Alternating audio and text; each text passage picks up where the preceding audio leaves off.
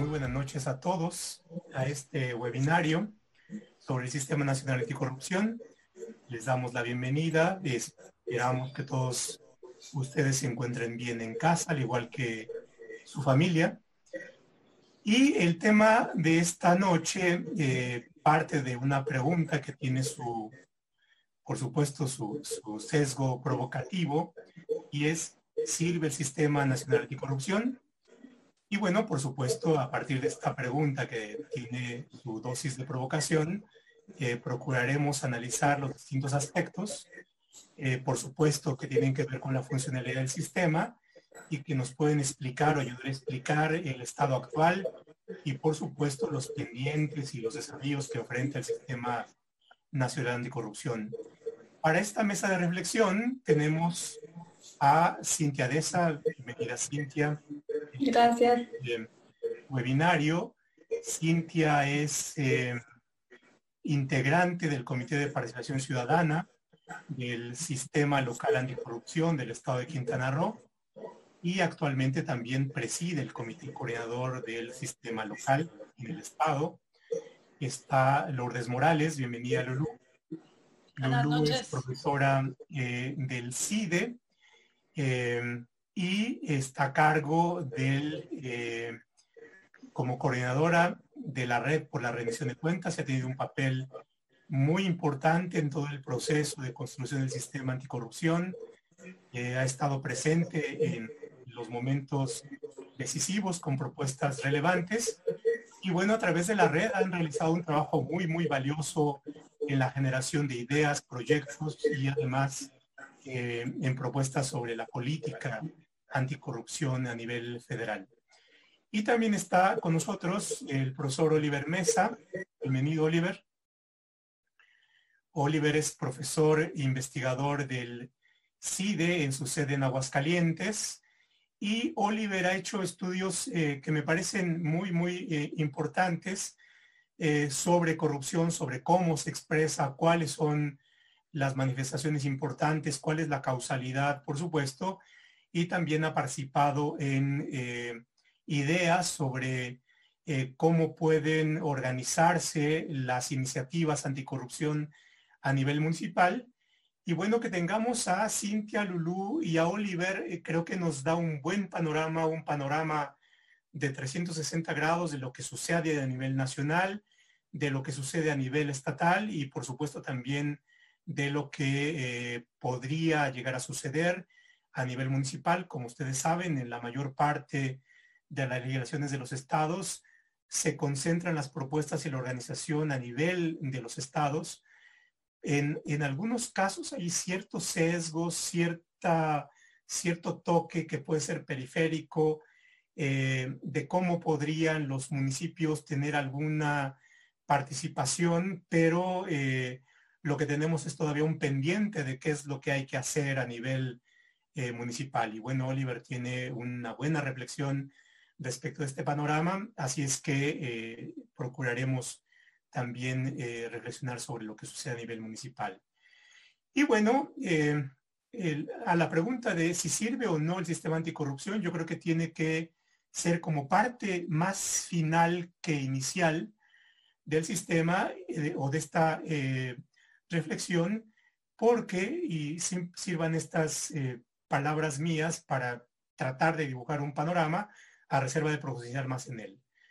Tanto a nivel estatal como a nivel nacional, como a nivel local, todavía tenemos un sistema incompleto.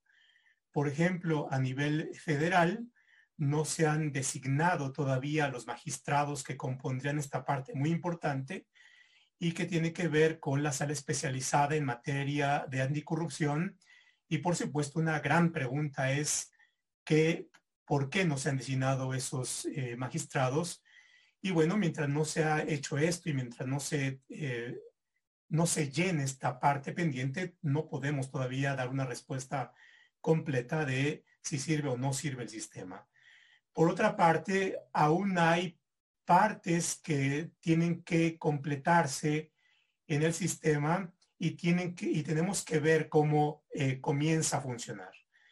Por otra parte, a nivel estatal tenemos asimetrías. Hay estados con mayor avance, hay unos que están ya plenamente integrados y comenzamos a ver su funcionamiento y podemos, por supuesto, comenzar a ver los asomos de los méritos, pero también los asamos, los asomos de los problemas con eh, resultados iniciales y bueno, a nivel municipal, pues todavía tenemos un gran pendiente. Y bueno, una parte importante no es solamente que se integre el, em, el eh, sistema en, su eh, completitud, sino también cómo comienzan a darse los primeros pasos. Em, el sistema requiere de inteligencia y requiere de explicitación de cuál es el entendimiento de la corrupción, queriendo decir con esto cuáles son sus causas. Si hay un buen diagnóstico, entonces podemos em, eh, tener un buen punto de partida de las causas. ¿Cuáles son los pasos de la política? Y bueno, por supuesto, cuál es la implementación de la política y cuál es la evaluación de esa implementación de la política. Y en eso todavía estamos en, en curso. Y bueno, ideas tales como si la causa es solamente el neoliberalismo, nos da ya una primera idea, un primer acercamiento de si esto es un diagnóstico correcto o puede ser un diagnóstico problemático que no necesariamente sea aquel eh, diagnóstico más adecuado para tener buenos resultados. O si en el diagnóstico tenemos que eh, poner otros elementos para tener una, una aproximación mucho más eh, a un problema que puede ser mucho más compleja que una afirmación de este calado. En fin, y bueno, yo les lanzaría como esta idea inicial. Y bueno, me gustaría así brevemente que nos explique, que nos dijera cada quien cuál es su aproximación de dónde estamos en este momento eh, desde su punto de vista. Cintia, si, si nos podrías decir en unos breves minutos cómo y a partir de esto comenzaríamos a hacer esta conversación eh, con la idea de reflexionar sobre estos temas. Ok, gracias, gracias doctor. Eh, bueno, si sirve o no sirve, yo creo que estamos eh, todavía muy, muy al principio del sistema, ¿no? De los procesos de implementación. Creo que había una gran expectativa por el nivel de hartazgo que tenemos todos y todos los mexicanos en torno a los temas de corrupción y le pusimos como una serie de, expectativas y de objetivos muy grandes, muy alcanzables a un sistema que es un bebé, un recién nacido que apenas está dando sus primeros pasos y como bien lo pusiste, es muy, es muy diverso y muy diferente en, todos los estados, ¿no? Eh, Chiapas creo que no tienen más de uno o dos meses de haber instalado su sistema, mientras que, bueno, hay algunos que ya vamos por el tercer año y que apenas empezamos a tomar forma y empieza a tener forma el sistema Creo que la pregunta solamente se va a poder contestar una vez que la política ya esté, que todos los estados tengan sus políticas públicas, ya está la política aceptada a nivel nacional. Hasta ahora solo cuatro estados tenemos una política estatal. Y ese es como el primer paso de, la política estatal. Nos toca bajar programas eh, de implementación, programas presupuestarios, darle chance que empiece a funcionar, darle chance que la gente empiece a tener credibilidad para hacer denuncias, que los órganos internos de control empiecen a fortalecerse y de ahí hacer una evaluación de si está funcionando o no está funcionando. La política es una política muy integral. Y, atiende diferentes causas. Y hay causas tan complejas eh, que necesitan soluciones tan complejas como la del servicio profesional de carrera, que entrarle es un monstruo inmenso, y hay otras que pues, podrían ser mucho más simples de procedimientos, ¿no? Creo que ahorita la pandemia, de las pocas cosas que va a ser positivas para el sistema, va a ser que va a empujar muchísimo a la digitalización de los trámites y ahí avanzando como alguna línea del sistema. Entonces, en algunas áreas podremos ver resultados muy rápidos, en otras vamos a ver resultados muy lentos, pero en términos generales yo creo que todavía no estamos en, situación de decir si el sistema sirve o no. Pero lo más grave es que nadie le ha apostado el sistema no le apuestan las autoridades, no le apuesta la ciudadanía, no le apuesta a nadie. Eso es de ser CPC, y lo platico con mis compañeros, es de los trabajos más difíciles, no le cae bien a nadie. Nadie entiende muy bien el sistema, nadie se mete en la política, todo el mundo espera que agarremos a los malos, los metamos a las cárceles y ahí se resuelve un problema que tiene millones de cabezas, que es increíblemente complejo y que bueno, si eso lo repartes en toda la complejidad y las desigualdades que existen en el, país y las asimetrías en, poder que existe con este supuesto federalismo y le metes los municipios, bueno, estamos en un sistema muy, muy complejo que a tres años evidentemente no puede dar resultados. De acuerdo como inicio. Muchas gracias. Jorge Morales, ¿dónde estamos? Bueno, eh, coincido con Cintia que decir si sirve o no sirve es un poquito eh, reduccionista, ¿no? Eh, más bien creo que vale la pena primero acordarnos de qué se quería con este sistema y qué es lo que debiera de estar produciendo a estas alturas. Desde la Red por la Rendición de Cuentas eh, insistimos desde hace varios años que uno de los graves problemas de la rendición de cuentas en México era la fragmentación, la fragmentación de esfuerzos institucionales, la fragmentación normativa y obviamente la fragmentación de esfuerzos sociales. Es decir, distintas normas con instituciones que fueron creándose dependiendo de los contextos políticos que sí significaban avances en materia de acceso a la información, en materia de fiscalización, en materia de participación ciudadana, pero no se hablaban entre sí. Y entonces eh, parte de las premisas que dieron origen al sistema no solo fue tratar de articular estos esfuerzos y por lo tanto hacerlo mucho más eficiente, sino que estas instituciones contaran con una hoja de ruta compartida para enfocar acciones, priorizar y empezar a medir eh, resultados. Esto fue prácticamente eh, parte de las premisas, además de dos cuestiones adicionales. Por un lado, pues lo clásico, ¿no? De la rendición de cuentas, o sea, Madison 1, pesos y contrapesos. Y fue el debate eh, que evitó que se creara una agencia nacional anticorrupción similar a las que existen en otros países que obviamente no obedecen a las condiciones de un país como México eh, y que por lo tanto merecía fortalecer los pesos y contrapesos, fortalecer la vigilancia ciudadana, de ahí que hubiera una séptima silla ciudadana, los comités de participación ciudadana, y finalmente eh, la premisa muy comprobada en la literatura de que la corrupción pues no es una cuestión de individuos buenos o malos, o sea, no es de que, ay, vamos a quitar a los malos y ya todo va a funcionar, sino que es un fenómeno muy complejo que por lo general se manifiesta en redes, ¿no? Como el caso Lozoya lo ha demostrado, más cuando la corrupción es sistémica. Entonces, eh, esos antecedentes fueron los que originaron que instituciones que ya existían fueran eh, reformadas para que pudieran funcionar mejor, control interno, función pública, profesionalización, sistema de alertas, control externo, fiscalización, revisión, inteligencia institucional para dar recomendaciones, faltas administrativas graves y la parte penal, ¿no? Delitos. Y todo esto en un marco de coordinación entre instituciones de transparencia, de la judicatura y presididos por una silla ciudadana. Creo que sí vale la pena recordar estos antecedentes para saber cómo fue que llegamos al sistema, porque es muy fácil decir, y es algo que preocupa, eh, que no es demasiada burocracia, no sirve, quitémoslo porque no da resultado. A ver, no es complejo, no es demasiada burocracia, prácticamente todo ya existía. Lo que se hizo fue tratar de conectar los hilos conductores de estas, eh, de estas instituciones que se encargan de la rendición de cuentas. ¿Dónde estamos? ¿Vaso medio lleno o vaso medio vacío? ¿Qué se prefiere ver? Vaso medio lleno, bueno, pues eh, ya, ya existen la armonización, ya existen las instituciones a nivel estatal, ya existen algunas a nivel municipal, no me meto a nivel municipal, eso se lo dejo a Oliver, ya existe una política nacional anticorrupción que costó muchos meses de discusión y que tiene sus claroscuros. Si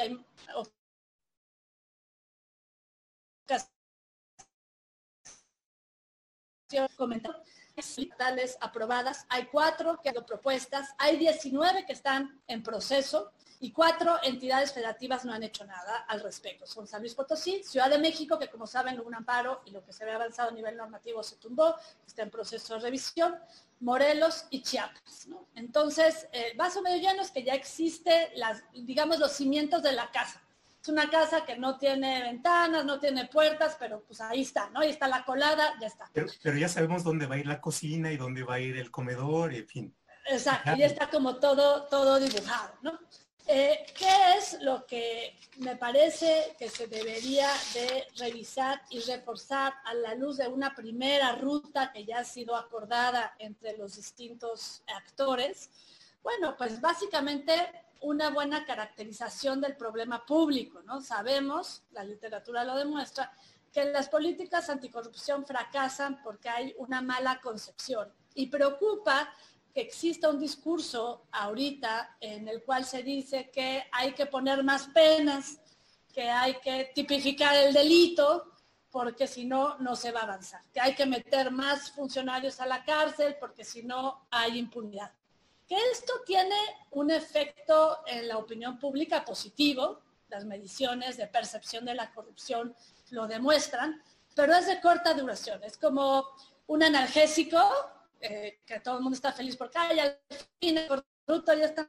A la hora que se empieza a hacer la investigación y se empieza a tratar de mapear todos los actores que intervienen en las redes de corrupción, pues no se prosigue, no están las investigaciones robustas y sigue habiendo casos de corrupción sistémica, pero con otros nombres, ¿no? Y parece peligroso, y ya con esto eh, concluyo esta intervención para darle la palabra a Oliver, eh, que cuando se utiliza la corrupción eh, de forma selectiva y como herramienta política, en democracias como la mexicana, en donde las instituciones son débiles, pues es un efecto boomerang, en donde la ciudadanía acaba diciendo, pues todos son iguales, demolamos las instituciones porque no sirven y los corruptos felices y contentos siguiendo, participando en sus redes, que sabemos que no es fácil que se destruyan, sino que se vuelven a reconfigurar. Entonces, creo que estamos en la parte de los cimientos y más bien fortalecer y en un de fuerte crisis económica y social. Muchas gracias. Ahora, eh, yo coincido con, contigo en que, a diferencia de cuando iniciaban los esfuerzos para plantear el sistema y una de las cuestiones que estaba muy claro es la, era la fragmentación institucional, eh, de esos años ahora sabemos más. Hemos estudiado más, eh, conocemos con mayor detalle lo que sucede al interior de las administraciones con el cambio de sexenios y demás. Y en eso, por supuesto, los estudios em, han sido importantes. Y Oliver ha, eh, hecho aportaciones importantes en esto. Em, y la pregunta de dónde estamos, eh, y dándole paso a la intervención de Oliver, es ¿en dónde estamos desde tu apreciación en el sistema, pero también en el conocimiento, eh, en, el estado del arte sobre la, corrupción? Gracias, eh, Roldán. Saludos, Cintia, Lourdes. Saludos todos colegas de diferentes lados de la República. Este, me da mucho gusto poder participar. Es para mí un honor estar con este panel tan distinguido. Tomando la pregunta, eh, de Roldán, ¿dónde estamos en materia de investigación de corrupción? Es, creo que es una pregunta muy importante, específicamente para el caso mexicano, porque de alguna otra forma, el hecho de que tengamos un sistema anticorrupción tan joven, pues también ha motivado que muchas personas comiencen a investigar y observar el tema de la corrupción, no solamente académicos, sino también personas de la sociedad civil organizada, funcionarios públicos, diferentes actores interesados están ahora observando el tema de corrupción y voy a tratar de conectar un poquito donde dejó eh, Lulú en la plática anterior. Este, para mí una analogía que creo que sirve mucho es que anteriormente hablábamos de corrupción y de combate a la corrupción pero realmente no teníamos una política apropiada sobre corrupción, sobre cómo combatirla. Teníamos diferentes instituciones que, como ya dijeron, trabajaban por cuenta propia de manera fragmentada y al momento de responder a la pregunta cómo México combate a la corrupción, la respuesta es pues este, tenemos organismos, entre ellos no se hablan. Nos falta poner ese, digamos, alguna cosa en medio que los conecte, pero no solamente una cosa en medio, sino también una este, política pública específica para el problema de corrupción en México. Cuando ponemos una política específica de corrupción este, para el caso mexicano, lo que, lo que hacemos es abrir un nuevo panorama que no existía. Y en este panorama, tanto investigadores como sociedad civil, como personas que están alrededor del tema gubernamental, comienzan a entender corrupción de diferentes formas. De hecho, no sé si ustedes se han dado cuenta, pero hasta hace muy poco decíamos corrupción a un montón de cosas, ¿no? Incluso si alguien decía la verdad o no, si una persona tiraba basura en la calle, algunos decían que era corrupción y cuánta corrupción, en fin, poco a poco hemos ido afinando nuestro entendimiento de lo que significa corrupción. Y ese ha sido un paso muy importante. No es trivial, por un lado, y tampoco fue fortuito, ¿no? No es trivial porque a partir de que nosotros comencemos a entender qué significa corrupción, vamos a poder identificarla mejor en nuestros diferentes ámbitos. Y tampoco es fortuito porque esta discusión sobre corrupción fue posible a partir de que el mirador o los reflectores se centraron ahora sí en un esfuerzo institucional que tiene cabezas, que tiene caras, que, que tiene nombres y que además están a cargo de promover el tema anticorrupción, no solamente a nivel federal, sino también a nivel estatal. Entonces, estas dos cosas han permitido que las personas, los ciudadanos, no solamente los expertos, yo veo en el panel a mucha gente experta, pero en general las personas están comenzando a entender y a distinguir corrupción, ¿no? Muy bien. Perdón, te, te acordé. Adelante, adelante.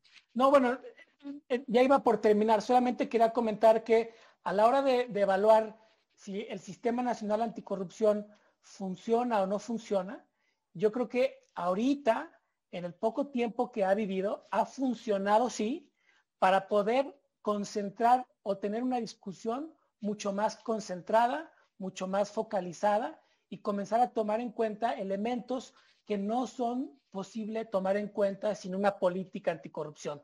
Ahorita queremos discutir si los municipios, cómo le van a entrar, si en los estados, qué es lo que van a hacer, si la política, los indicadores, este tipo de cosas, imposible de discutir eh, fuera de un marco como en el que ahorita nos tiene envueltos este sistema anticorrupción. Muchas gracias, profe. Pues muchísimas gracias. La verdad es que hemos recibido una gran respuesta eh, tenemos 250 personas conectadas a este webinario eh, para que vean nuestros invitados que son muy taquilleros en este, en este foro. Eh, en el chat tenemos ya 64 preguntas. por supuesto, agradecemos mucho su interés. Nuestros invitados estarán viendo el chat para, em, para dar respuesta a algunas. No nos daría tiempo para todas. Pero en estas primeras intervenciones creo que se han puesto varias cuestiones eh, importantes. A ver, una de ellas es la necesidad de que los distintos órganos se interconecten, pero no solamente los órganos públicos, sino también tenga una vinculación ciudadana. Eh, en la academia, bueno, una de las explicaciones de corrupción muy conocidas y divulgadas es esta fórmula que plantea Klitgard, uno de los estudiosos de la corrupción, que dice bueno, hay corrupción cuando tienes a alguien que tiene un poder, que tiene condiciones de ejercicio monopólico muy concentrado del poder. Por otra parte, tiene una gran libertad para tomar decisiones y luego tiene poca vigilancia o tiene rendición de cuentas débil. Entonces, esto no es más que el dicho que decían las abuelas, el, el en arca abierta el justo peca. Es decir, hay posibilidad de disposición, no hay controles, y entonces crea un caldo de cultivo. A ver, ese planteamiento nos lleva a, la cuestión, es decir, tenemos que ir un poco más allá de explicaciones que a veces son muy simplistas de la corrupción, tales como es bueno, es malo, es una cuestión solamente de ética o no, en fin. Y tenemos que ir más allá. Eso significa que tengamos un conocimiento más preciso de qué es lo que causa la corrupción. CLICAR es, es una de las formas de aproximarnos, pero hay que ir al estudio de hechos, porque si no conocemos los hechos no podemos saber cómo combatirlos. Y esto significa la posibilidad de tener diagnósticos para formular políticas públicas, lo que significa que tengamos la posibilidad de intervenir y hacerlo eh, con mayor éxito. Y bueno, por supuesto que mejoremos la situación, ¿no? Las experiencias más exitosas de países no se dan en dos años, en tres años, llevan más número de años, pero bueno, finalmente lo, lo que importa es el resultado que se vaya a tener. En esta cuestión de la política, ¿cómo andamos? Eh, eh, Cintia, yo sé que en, en, Quintana Roo han hecho esfuerzos importantes de política a nivel municipal, a nivel estatal. En esta parte de conocer las causas, de pensar cómo intervenimos y de, y de tener inteligencia para intervenir, eh, eh la llamo a eso en términos generales política, ¿cómo estamos?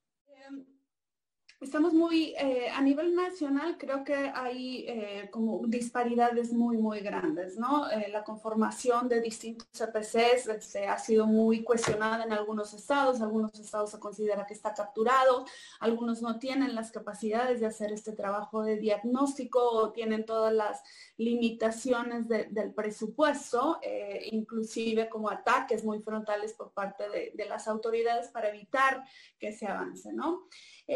Eh, si, si se llegara a dar, bueno, en el caso de Quintana Roo, afortunadamente, hasta el momento eh, hemos podido como avanzar eh, en la creación de la política sin ninguna limitación, ¿no? Por, por el contrario, ha habido como mucha apertura se logró aprobar casi sin ningún problema en el comité coordinador, fueron increíblemente participativos, logramos meter indicadores, cosa que no se pudo hacer a nivel nacional. Eh, ya estamos trabajando de la mano con la Secretaría de Finanzas y Planeación ahorita para bajarla, aún sin programas presupuestarios, que se bajen algunas líneas de, de, este, de acción para que ya se vea reflejado en los programas presupuestarios. Logramos también hacer, incluir eh, ejes clave en eh, las modificaciones del plan de desarrollo.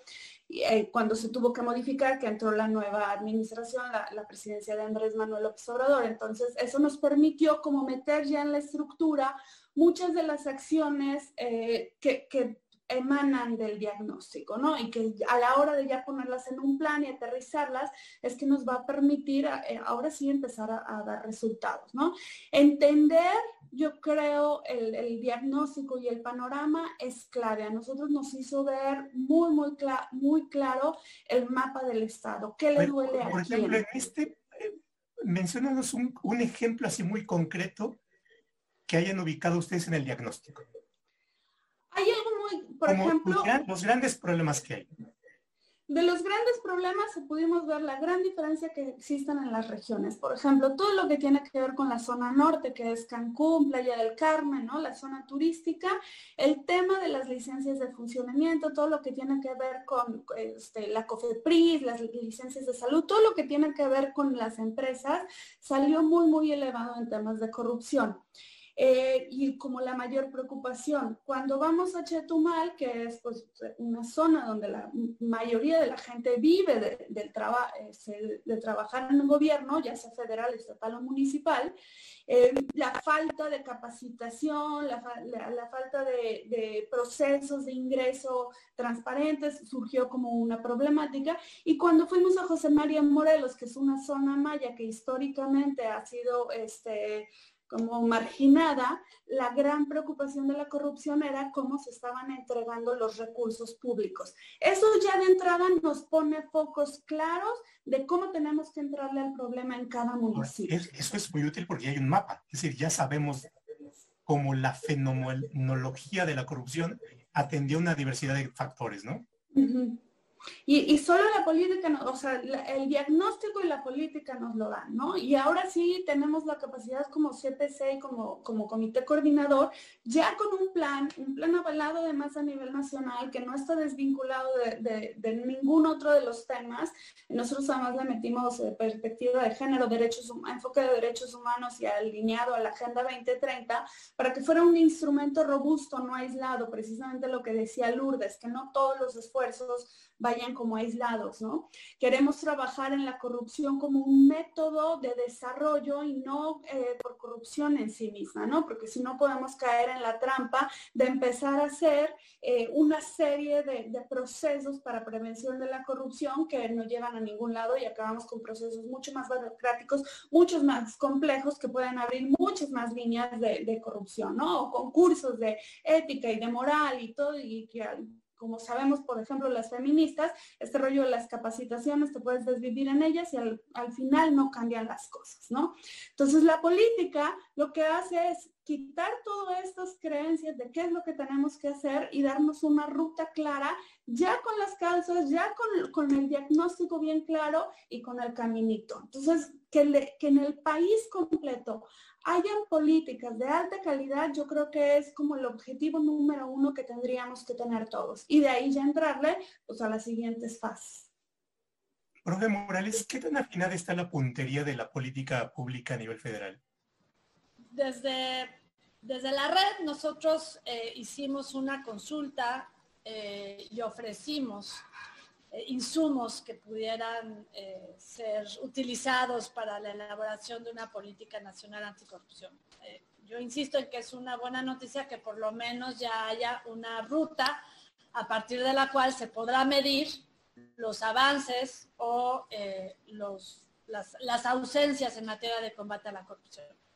¿Cuál es la crítica que, le hicimos en su momento a, a la propuesta de la política nacional?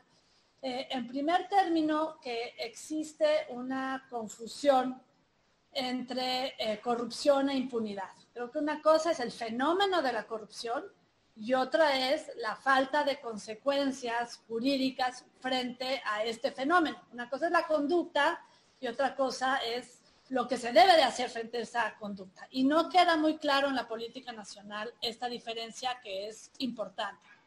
Lo segundo es que no queda muy claro qué le toca a cada quien. Eh, creo que una de las eh, prioridades en una política es no solo establecer acciones y prioridades, sino distribuir tareas y lograr que efectivamente los componentes del sistema se puedan eh, coordinar entre sí sí distribuye un poco las tareas, pero no queda clara la coordinación entre eh, cada una de las instituciones. O sea, cuál es la chamba y cómo se van a coordinar, ¿no? Y lo tercero es que eh, el nivel estatal y municipal quedó como muy suelto, así como está en la ley, ¿eh? Los municipios como que es, pues hágase por goteo y adáptense y, y a ver cómo le hacen con las capacidades que tienen, pero tienen que desarrollar esta política. Y creo que cuando los recursos son escasos, pues hay que priorizar distinto. Y por último, eh, establecen una serie de prioridades, de más de 40 prioridades, que me parece que cuando todo es prioritario, pues nada termina siendo. Y no estaría mal que en este contexto, insisto, de crisis y de pocos recursos, pues se revisen efectivamente todas estas prioridades eh, para pues racionalizar y empezar con las que realmente son sustantivas y toquen la vida de los ciudadanos. Me parece que todavía hay una distancia muy fuerte entre la realidad de quienes siguen recibiendo, eh, eh, padeciendo los coyotes, sobornos para acceder a servicios, no vayamos más lejos, de salud, para tener una cama de hospital, para tener una cita, para tener un buen transporte público y la gran discusión teórica sobre lo que debiera ser el combate a la corrupción. Me parece que eso sí debiera de revisarse de manera distinta y siguiendo a Klitgard, eh, empezar por la transparencia. Creo que es importante eh, abrir información que sea de utilidad social sin tanta burocracia como las plataformas y los mecanismos que le hablan a un sector de élite de la población, sino ponerle estos datos a, disposición de la ciudadanía para que eh, pueda utilizarla y ejercer derechos fundamentales.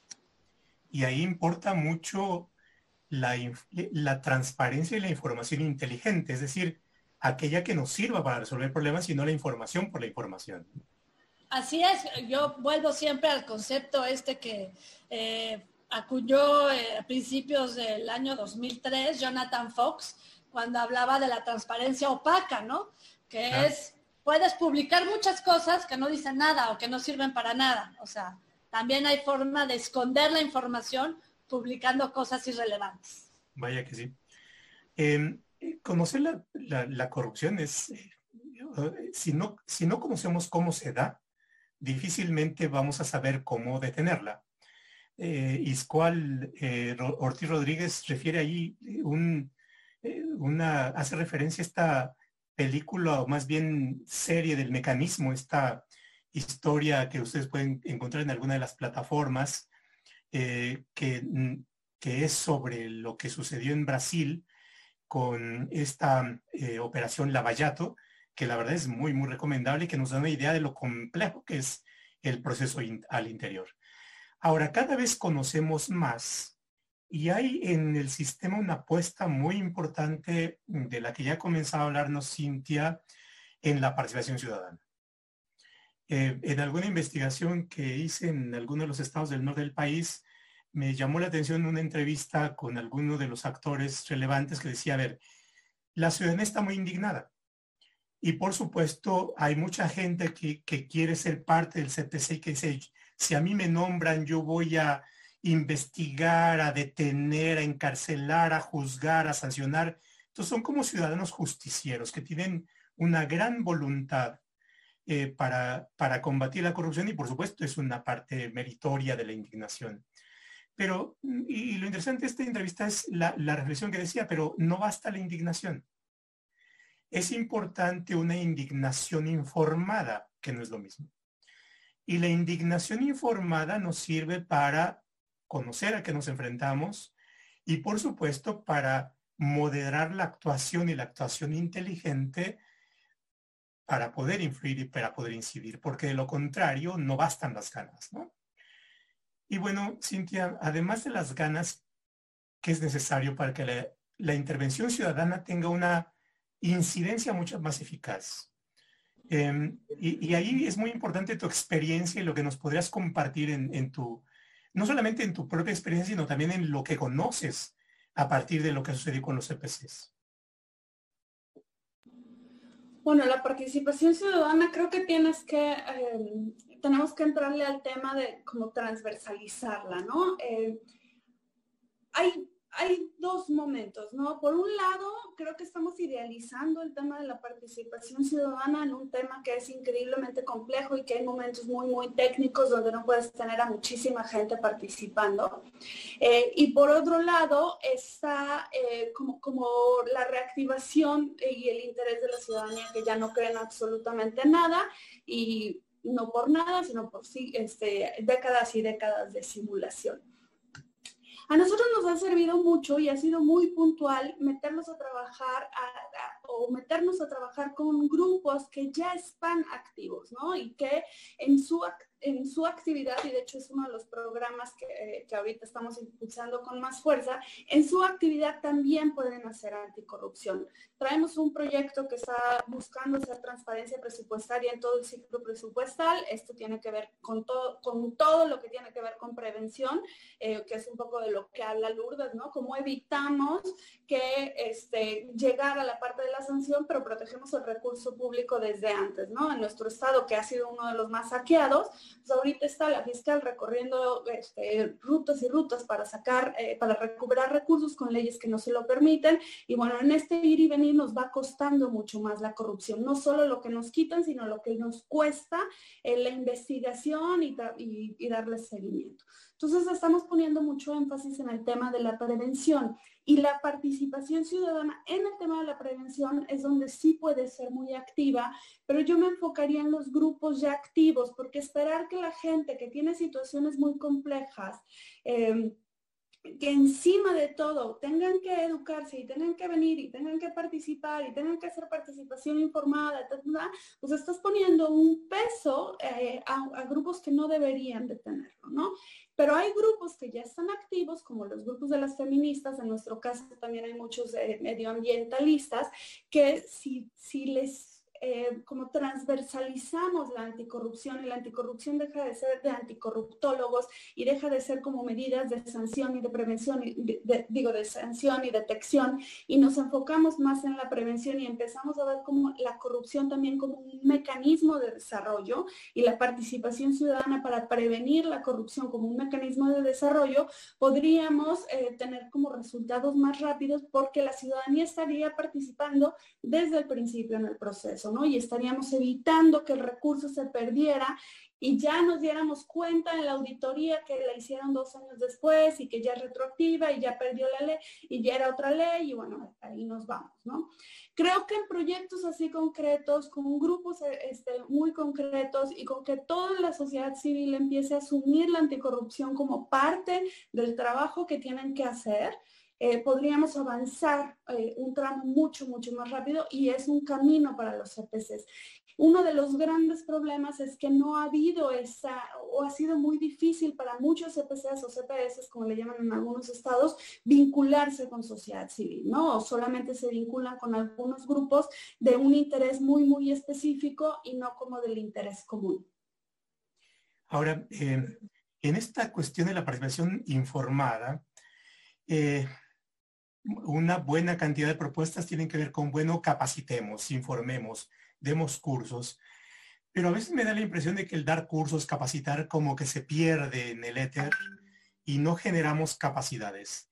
Y ahí la verdad, yo creo que la red por la rendición de cuentas ha hecho mucho en, crear capacidades. Y, y, y, profe Morales, ahí usted tiene una buena experiencia y yo creo que la red está haciendo eh, con las universidades un trabajo bien valioso, porque las universidades tienen una función muy importante. Eh, vamos, hay gente capacitada, hay cuerpos académicos, hay recursos, hay tiempo. E, en eso yo creo que es muy importante que, que nos pudiera usted contar alguna de las experiencias que le vengan a la cabeza de qué es lo que se puede hacer desde la academia para crear capacidades, para ir más allá de, de la mera indignación. Gracias. Efectivamente, nosotros hemos detectado que hay como una gran necesidad de fortalecer capacidades dentro de la función pública en general.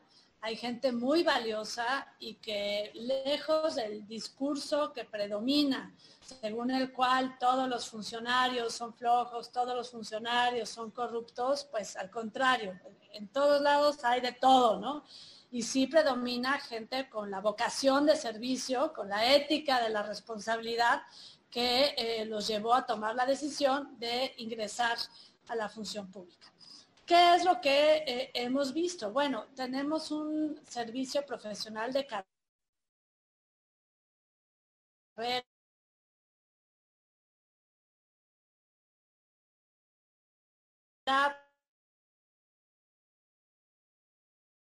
pues que no, que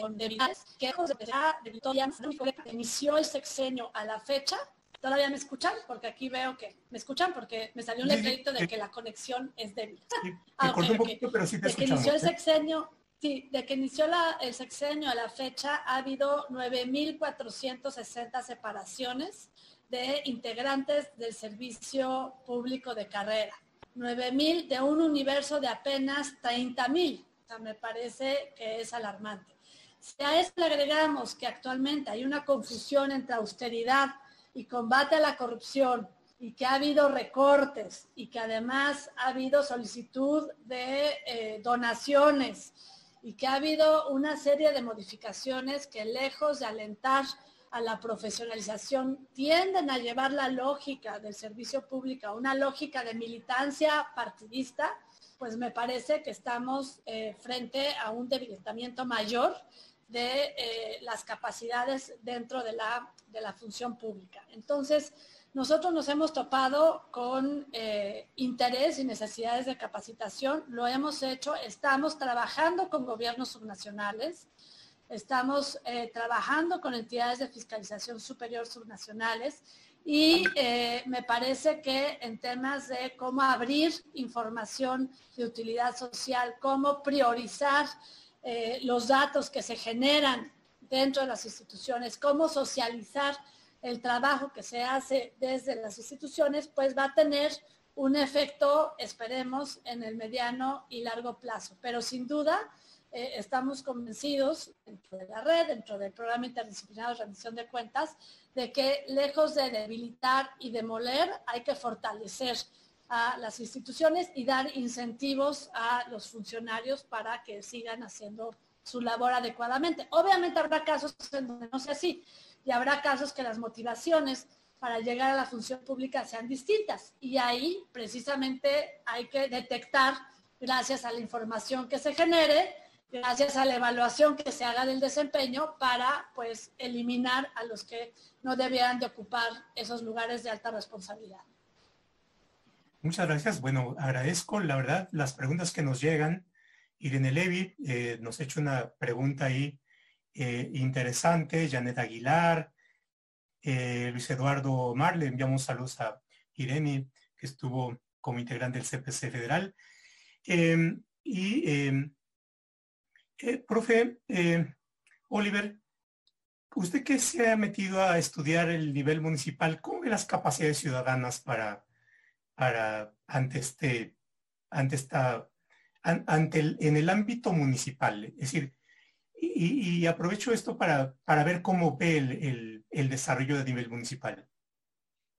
Sí, gracias, eh, profe. Pues creo que esa es una pregunta muy importante y es uno de los grandes deudas que tiene el Sistema Nacional Anticorrupción en términos generales. Yo creo que en, México, y no solamente en el Sistema Nacional Anticorrupción, pero en México tenemos esta tradición de replicar a nivel subnacional cosas que se diseñaron para el nivel federal. Entonces, el Sistema Nacional Anticorrupción se hace de cierta forma porque el diagnóstico que se observó fue fragmentación, entre otras cosas, y a partir de esa premisa eh, replicamos lo mismo a nivel estatal y en algunos casos algunos han querido también ver una cosa similar para el nivel municipal, ¿no? Pero creo que hay algo importante que ya lo podemos estar viendo, es decir, no solamente lo hemos visto con el Sistema Nacional Anticorrupción, sino con otro tipo de sistemas como el de protección de niñas, niños y adolescentes, sistemas de salud, en fin, muchos otros sistemas pues hay una premisa importante y es que a nivel federal, pues sí tenemos una gran concentración, sobre todo en Ciudad de México, de recursos humanos, de capacidades técnicas, que si bien a nivel estatal también existen muchas muy buenas capacidades, a nivel municipal es un poco más complicado este, tener capacidades no solamente técnicas. Yo estoy seguro que muchas ciudades mexicanas eh, tendrán eh, excelentes perfiles para poder integrar eh, sistemas municipales anticorrupción, donde cada año hay que estar renovando uno y uno y uno y uno, pero en muchos otros municipios no. Y yo creo que eso es importante por un lado, ¿no? Las capacidades técnicas eh, tienen que ser consideradas para poder diseñar un sistema municipal que realmente sea eficaz y sobre todo sostenible con el tiempo, porque seguramente eh, algunos años eh, tendremos una buena concentración de perfiles, pero pues esto es algo que tiene que estar ocurriendo durante muchos años, ¿no? Este, de manera continua. Ahora, por otro lado, a nivel municipal, yo creo que también las relaciones sociales son un poco diferentes. ¿Y, a, a qué me refiero? Que a nivel municipal, sobre todo en las ciudades medias y más pequeñas, pues hay, un, hay una relación constante entre los funcionarios, hay unos cambios de cachucha soy empresario, soy presidente, soy regidor, ahora estoy en un partido, ahora estoy en un movimiento, en fin, este tipo de relaciones es un poquito más estrecha y más fina, que también hace muy complicado instalar a nivel municipal un sistema que es potencialmente confrontativo, ¿no? El sistema nacional anticorrupción, tanto federal como estatal, pues es confrontativo, no es este, no es una cosa fácil de llevar, no es este, las, personas están ahí con intereses institucionales, particulares. también nacional y estatal tiene su dosis de confrontaciones. Es, pero es el punto. el, sistema está diseñado para cierta confrontación que en algunos contextos esa confrontación va a ser bien difícil de subsanar, ¿no? Es decir, en un, imagínate una ciudad un poco más pequeña donde todo el mundo se conoce, están de alguna otra forma emparentados, relacionados, ¿no? Pues esta confrontación no va, digamos, ser muy fácil de manejar. Y por el contrario, lo que vamos a comenzar a observar, pues son sistemas municipales que más bien se van a prestar un poco a los caprichos de quien esté en el poder. Y eso ya lo hemos visto en diferentes, incluso a nivel estatal, lo hemos visto a nivel municipal, esto puede ser aún algo mucho más agudo, mucho más complejo. Ahora, si, por, e, si ese argumento no sirviera, déjame explicar otro. Tenemos esta idea romántica de que el municipio es un gobierno autónomo y es completamente, digamos, independiente y tiene todo, en fin, hay esta idea de que el municipio es un gobierno, un tercer nivel, casi al mismo nivel que los demás.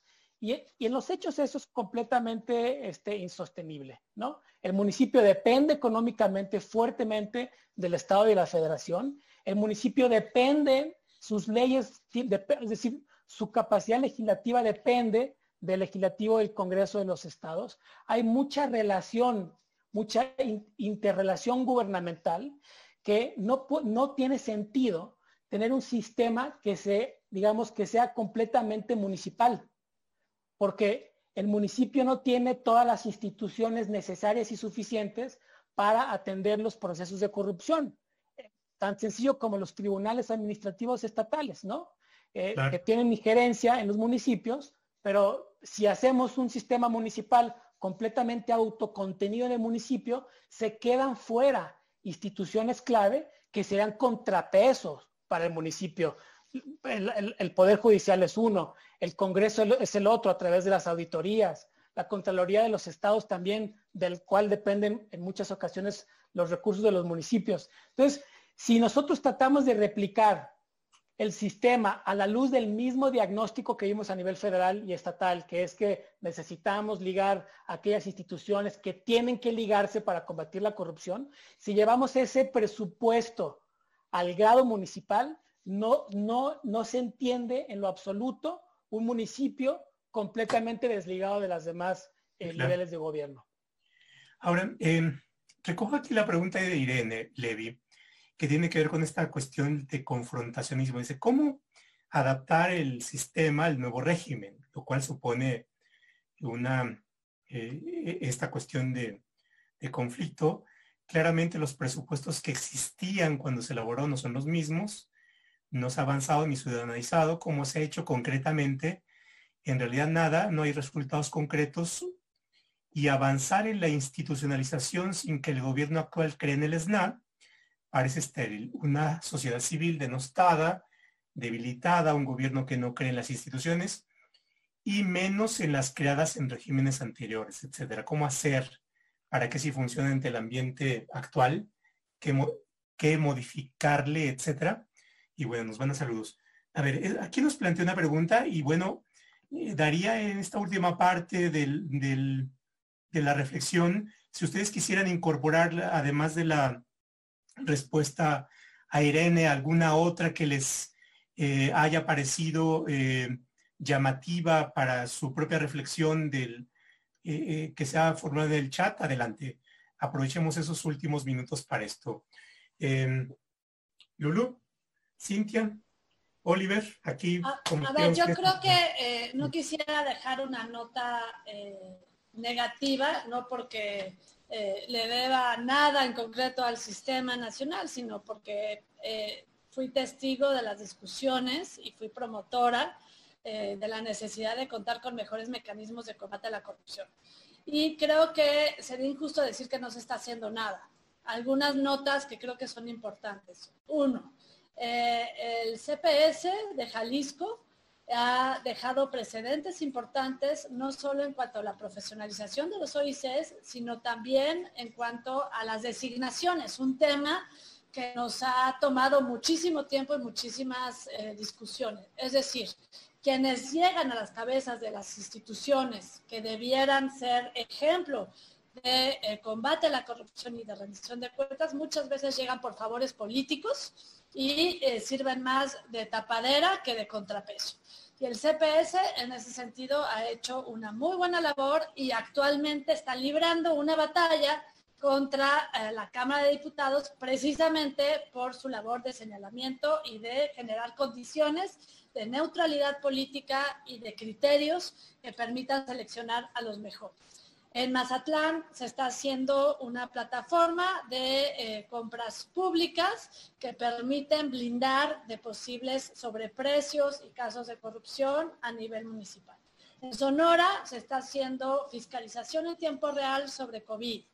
Eh, a nivel eh, nacional ha habido una serie de recursos que han tratado de, por un lado, unir esfuerzos eh, a nivel eh, nacional para fortalecer al sistema y eh, por otro lado tener los lineamientos necesarios para que las instituciones que conforman los sistemas, el sistema nacional y los sistemas estatales, pues cumplan con los criterios que se requieren para hacer su labor. Es decir, son pequeñas cosas que se han hecho y que me parece que son importantes ante eh, el contexto de corrupción sistémica que tenemos en México. Eh, ¿Es cantar victoria? No, pero eh, me parece un contrasentido decir que se destruya todo lo que está porque no funciona. A ver, ¿por qué no está funcionando? ¿Dónde hay que centrar los esfuerzos? ¿Qué es lo que se puede hacer? Por otro lado, es cierto que ha habido un discurso por parte del Ejecutivo de ataque a ciertas organizaciones de la sociedad civil, pero también lo es que eh, lejos de eh, reaccionar de manera indignada, creo que esto nos desafía a dejar de hablarle solo al poder y empezar a hablarle cada vez más al ciudadano de a pie. Es cierto que las organizaciones de la sociedad civil también habían caído en una especie de espejismo, en donde se sientan a hacer leyes, se creen que son las que tienen la curul este, 122, 129, eh, que son eh, las que ejercen un poder representativo que nadie les dio, eh, y que creo que tienen que mirar más a quienes menos tienen en este país de tantas desigualdades. No estoy de acuerdo en que desde el Ejecutivo eh, se les critique por temas que ni siquiera están haciendo, ya que soy partidaria de una sociedad fuerte, informada y que coadyuve a potenciar derechos. Sin embargo, creo que no es razón para decir que la sociedad civil está debilitada. No, yo no creo que esté debilitada. Eh, Cintia, Oliver. Yo creo, y un poco dándole hola a Irene, saludando a Irene y, contestándole también, sí el reto es muy grande, es muy, muy grande, pero como ya puso Lourdes en el mapa, hay muchas acciones y a esas que mencionó se le suman muchísimas, ¿no? Las acciones que ha habido para COVID eh, y atención a esos recursos se han dado en muchos estados de manera simultánea. Eh, y, de ahí se van a ir generando más cosas. Yo creo que es clave el rol que van a tener a nivel estatal los sistemas.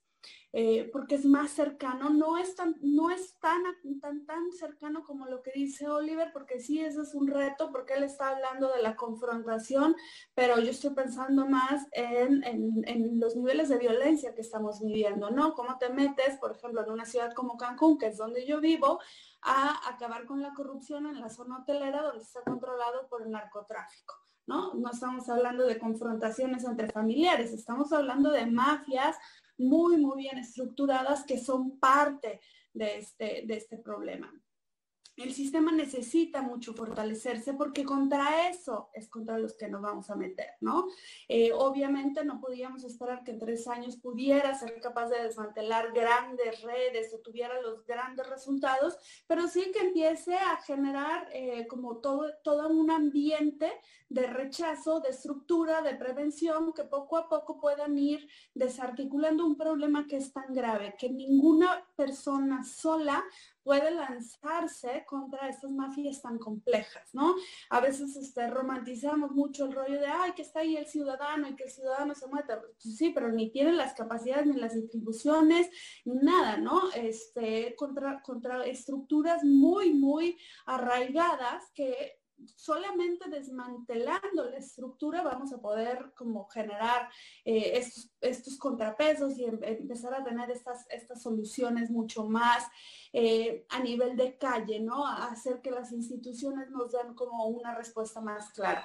Yo le seguiría apostando a pesar de que hay días que este, quiero tirar la capa porque es increíblemente complejo, creo que le pasa a todos los que estamos en el sistema, pero le seguiría apostando porque es un, es un proceso que diversifica la cantidad de personas que están reconociendo un problema público del país que antes no era tan reconocido y que estábamos tan acostumbrados que lo incluíamos entre nuestras este, cotizaciones del año, ¿no? Pues, y tanto para tal, ¿no? Entonces hay que, hay que apostarle, falta mucho, sí, este, los retos son muy grandes, sí, pero em, también el, el resultado puede ser muy grande. Profe Mesa. Sí, Roldán, yo, yo, yo vería las cosas, otra vez tratando de irme la pregunta original. Yo creo que estábamos jugando fútbol en la calle, ¿no? Y estábamos jugando fútbol entre carros y pasaban los carros y nos teníamos que hacer un lado y pues ya pasó un carro, ¿no? Ya pasó otro.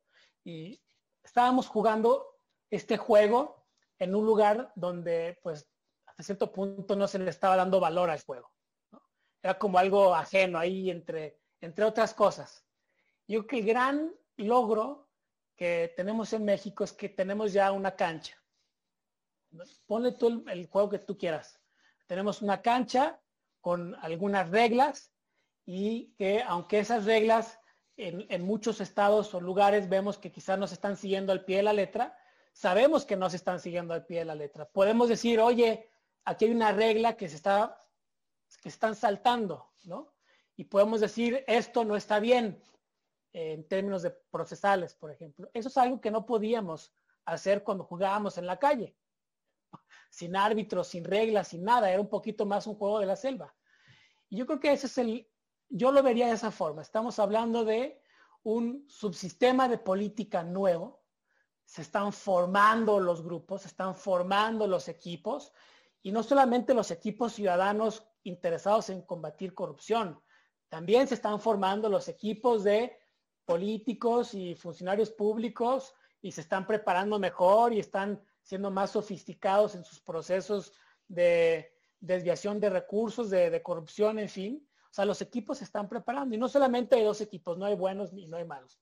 O sea, hay muchos equipos muy diversos. Y el hecho de que tengamos equipos que se estén formando porque quieren jugar un juego que ya tiene reglas, que ya tiene cancha, que ya tiene quizá algún árbitro, eso es un avance mucho, muy diferente a lo que estábamos haciendo jugando hace unos años atrás. Entonces, pues, pues ni modos, así es la política. En la política hay política, eso lo sabemos, aquí nadie nos vamos a chupar el dedo, profe, ¿no? Y pues vamos a jugarla. Es, esa es parte de lo que tenemos que hacer, ¿no? Nos queremos cansar, queremos tirar la toalla, bueno, pues también este, te vale, porque somos humanos, pero ahí está el juego, ahí está la cancha, ahí están las reglas y eso es algo que no teníamos antes. Yo creo que si lo vemos de esa forma, estamos hablando de un salto cuántico a lo que teníamos anteriormente. Sí, yo coincido contigo y recogería algunas de las expresiones de Lulu y de Cintia. Tenemos herramientas que antes no teníamos. Eh, pongo un punto eh, a partir de un artículo que, de, de la profe Morales en el Universal que planteaba el tema de los derechos de la víctima y que tiene que ver con un litigio que hicimos allá en Quintana Roo para combatir este paquete de impunidad del gobierno anterior y que parte de una cuestión elemental pero que posibilita abrir varias puertas. ¿Quién es la víctima en el caso de faltas administrativas o de delitos anticorrupción? La idea de hace tiempo y sigue todavía existiendo es, bueno, es la secretaría tal o el instituto tal cuyos recursos fueron desviados o cuyos recursos fueron afectados. Y a partir de esto se ponía una barrera y que a la vez era un, un impedimento para aflorar que realmente la víctima del delito de las faltas somos todos nosotros. porque los recursos son nuestros y porque el gobierno no es más que un gestor de esos recursos que son nuestros. Bueno, a partir del cambio de, y esa fue una de las cuestiones que propiciaron la nueva legislación, se establece la posibilidad de que los denunciantes puedan ser agrupaciones o ciudadanos y estos ciudadanos o agrupaciones tienen derechos de presentar recursos, de presentar pruebas, de hacer valer juicios y esto significa meterse a las tripas y por tanto limitar la discrecionalidad o el ejercicio, por ejemplo, del perdón o de malas averiguaciones o de acusaciones mal fundamentadas, porque existe la posibilidad de estar ahí. Hay una agrupación Tojil, que ustedes pueden ahí buscarla en redes, que está haciendo litigios muy, muy relevantes. En este sentido, ha ganado varios, otros enfrenta la, la, esta concepción vieja de los jueces y bueno, está llevando las cosas al nivel interamericano. Y por supuesto, cuestiones como estas yo las veo en, las, eh, en todos los lugares de la República. Es decir, hay decisiones más armadas, hay investigaciones mucho más estructuradas y eso en sí mismo es un gran avance, ¿no? Entonces, por supuesto, quisiéramos ver las transformaciones de un día a otro, pero eso no se da. son procesos de avances frecuentes, el hecho mismo de que el poder de, de, todos los partidos políticos, ¿eh? porque en Jalisco hay un partido político, a nivel federal hay otro partido político, en eh, Sinaloa hay otro partido político, son iniciativas que en común están en bloquear, en obstaculizar, en capturar. Y eso significa que, hay una estructura que, amedrenta si es que funcionará bien. Y eso para mí es, un, es, un, es algo que hay que valorar y hay que discutir. Tenemos algunos minutos para una despedida, si es que ustedes quieren hacerla, adelante. Aquí le voy a dar la, palabra a mis colegas. Nada, pues eh, retomo el hilo de, de, lo que decías, eh, profe Roldán. Eh, sí creo que sería un avance importante poder tener voz en los procesos y tener el carácter de víctima, ponerle rostro a las consecuencias de la corrupción, quizá podría ayudar a meterle lupa a la forma en la que se hacen las investigaciones y poder exigir en caso de que haya un acuerdo que pues, no se ve muy claro si fue conforme a derecho o no, como en el caso Duarte, que bien documentó Tojil, si ver que hay un enjuague, eh, el meterle luz, el meterle lupa, creo que puede quizás ayudar a que las investigaciones sean mucho más robustas y de cara a la, ciudadanía. Eh, como conclusión diría eh, que el Sistema Nacional Anticorrupción es perfectible, sin duda es perfectible, no es perfecto, pero me parecería un retroceso que lo poco que se ha logrado hasta ahorita se ha demolido solo porque no se entiende. Una de las fallas principales quizás sea que se construyó sin que los protagonistas estuvieran en las discusiones. Se hizo entre organizaciones, entre eh, especialistas, entre académicos y un grupo de senadores que ahorita sabe dónde están, ¿no? están en otra fase de su vida. Pero los principales protagonistas no estuvieron ahí. Entonces, eh, pues no se entiende y por lo tanto no se siente como propio y por lo tanto no gusta, ¿no? Entonces, ¿cuál es la alternativa B? Desafortunadamente, la alternativa B que estamos viendo ahorita, pues es otra vez como una agencia anticorrupción de concentración de combate desde el Ejecutivo y ya se sabe que un solo poder no puede con todo el paquete.